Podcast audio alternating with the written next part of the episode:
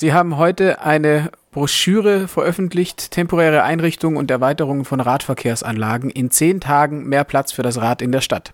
Ähm, die Pop-up-Bike-Lanes von Berlin sind in aller Munde und viele Städte in Deutschland haben auch Bedarf nach diesen Pop-up-Bike-Lanes. Leider ist diese optimistische Haltung aus Berlin nicht in allen Verwaltungen angekommen.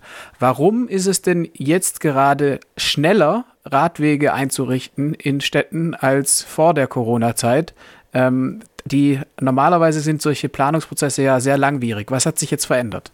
Das wäre auch vor Corona-Zeiten schon schnell gegangen, wenn man sich getraut hätte und in die Gesetz- und äh, Regelgebung hineingeschaut hätte, wie man temporäre Radwege, Radfahrstreifen und so weiter, beziehungsweise Erweiterung sehr schnell umsetzen kann. Es braucht dazu natürlich eine Argumentation, aber es scheint möglich zu sein, dass man ohne eindeutig illegal zu handeln, sehr schnell temporäre Maßnahmen äh, ausrollen kann. Und wir wünschen uns auch, ich wünsche mir persönlich auch, dass das auch nach Corona-Zeiten immer wieder äh, geschehen kann.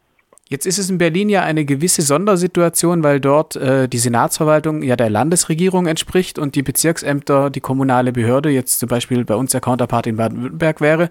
Inwiefern ist das denn übertragbar, das Berliner Konzept? Also Sie haben ja ein Handbuch ausgegeben mit dem Ziel, andere Kommunen auch zu ähm, motivieren, das zu machen. Aber ist das wirklich übertragbar? Jetzt nehmen wir das Beispiel Baden-Württemberg, dass auch hier diese Prozesse so schnell gehen oder geht es in Berlin so schnell, weil eben äh, alle nah beieinander sind und sich gut kennen? Also wir haben eindeutig in der Broschüre, die halt dem Berliner Beispiel folgt, geschrieben, dass natürlich in dem eigenen Land dann, zum Beispiel wie jetzt in Baden-Württemberg, geschaut werden muss, ob alles, was die Gesetz- und Regelgebung möglich macht in Berlin, ob das da, das auch im eigenen Land äh, so möglich ist.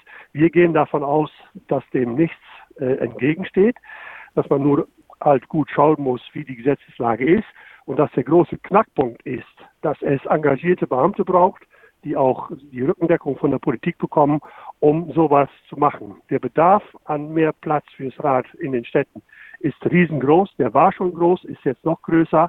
Es ist, glaube ich, die primäre Frage, gibt es den Verwaltungs-, gibt es den politischen Willen, um jetzt schnell mehr Platz zu schaffen, dann findet man auch einen Weg in, innerhalb der Regelgebung.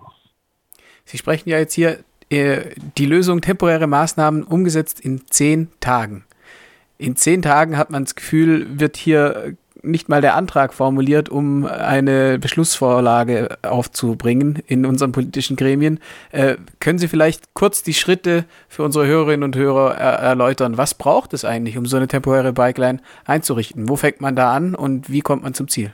Ja, man braucht eine Woche Planung und eine Woche Realisierung. Die Planung fängt natürlich mit dem eindeutigen Beschluss an, wir wollen da was machen. Äh, und es bedarf äh, einiger Regelpläne, äh, so wie in Berlin, dass man halt praktisch exemplarisch aufgezeichnet hat, auch maßstabsgetreu, in welcher Art von Straßensituation man wie temporär äh, Radwege schaffen kann, beziehungsweise Radwege erweitern kann.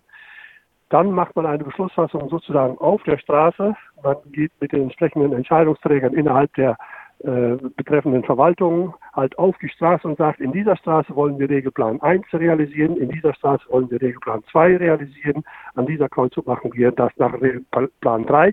Seid ihr damit einverstanden?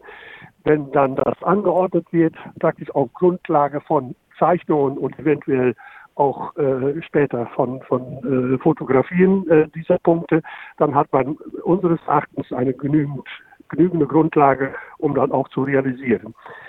Der Vorteil dieser temporären Maßnahmen ist auch, dass man ziemlich schnell äh, bei einer zwischenzeitlichen Evaluation vielleicht was ändern kann. Wenn es mal zu weit, zu schmal geworden ist oder besti bestimmte Gefahrenpunkte doch entstanden sind, dann kann man das wieder schnell ändern. Jetzt ist ja ein Schreckgespenst, das in den kommunalen Verwaltungen gerade äh, rumgeht, die Haushaltssperre, die Steuereinnahmen brechen ein.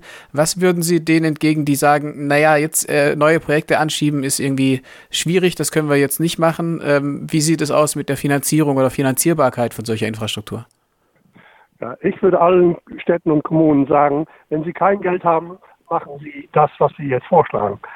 Denn es gibt praktisch keine billigeren Planungslösungen und auch keine billigeren sagen wir, Infrastrukturmaßnahmen als die, um einfach bestehenden Raum, der fürs Auto äh, bestimmt war, um den umzu, äh, äh, umzuändern in einen Raum für äh, Radfahrer und das sehr schnell umzusetzen. Da spart die Kommune wirklich Infrastrukturgeld und auch Planungsgeld. Das sagt Bernhard Ensig von Mobicon aus Delft, der den Bezirk Friedrichshain-Kreuzberg in Berlin begleitet hat bei der Einrichtung von Pop-up Bike Lanes.